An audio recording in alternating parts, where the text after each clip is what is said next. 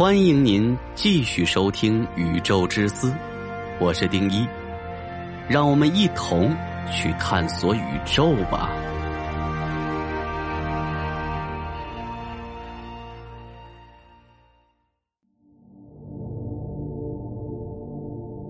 四十多年飞行两百亿公里，人类期待它帮助外星文明发现并来到地球。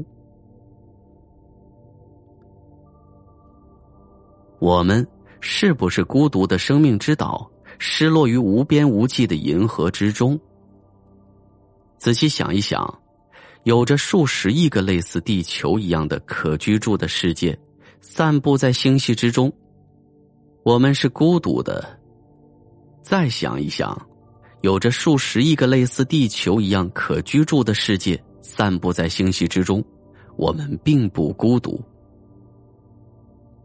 到目前为止，我们知道人类在宇宙中是独一无二的，一个定居在太空中一颗极小星球之上的物种，身处于银河系两千亿颗恒星之中。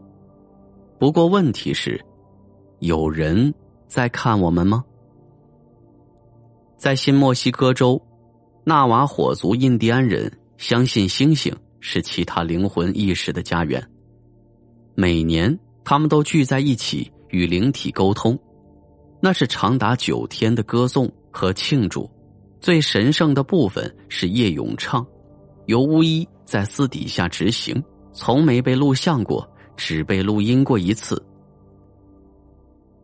一九七七年，录音被拷贝到四张黄金唱盘上，如今地球上只剩下两张，另外两张。镶嵌在两艘太空探测船上，旅行者一号和旅行者二号，如今正航行在太空深处。伴随着叶永昌一起的是一套精选集，包含了地球上各种图像和声音。旅行者号飞船主要任务是探索太阳系的外行星，但是那张唱片却给予了探测器额外的任务。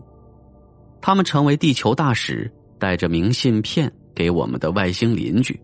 如果他们存在，或许会接收到我们的信息。但那张唱盘上更是雕刻上了我们的希望，因为上面有一个地图，标明了地球在宇宙中的位置。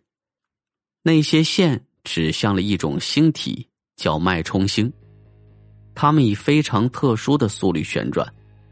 所以，如果任何外星文明看到地图的话，就可以知道那些脉冲星的位置，然后顺着线指向地球。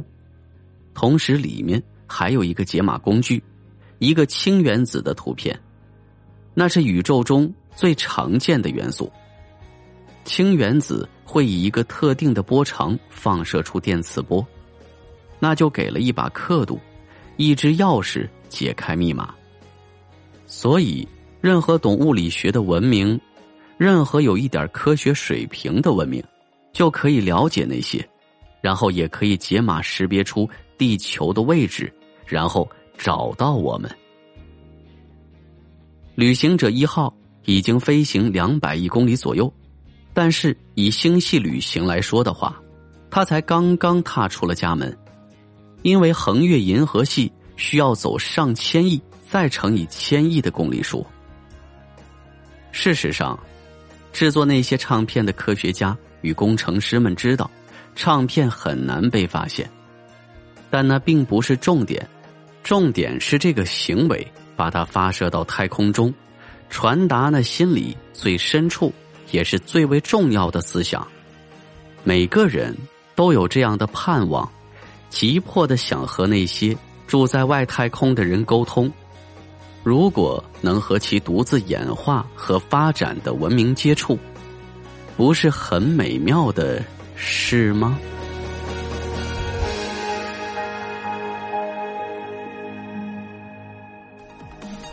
好了，以上就是本期的《宇宙之思》节目，我是丁一。喜欢的话，点击订阅不迷路。《宇宙之思》，让您了解更多的宇宙知识。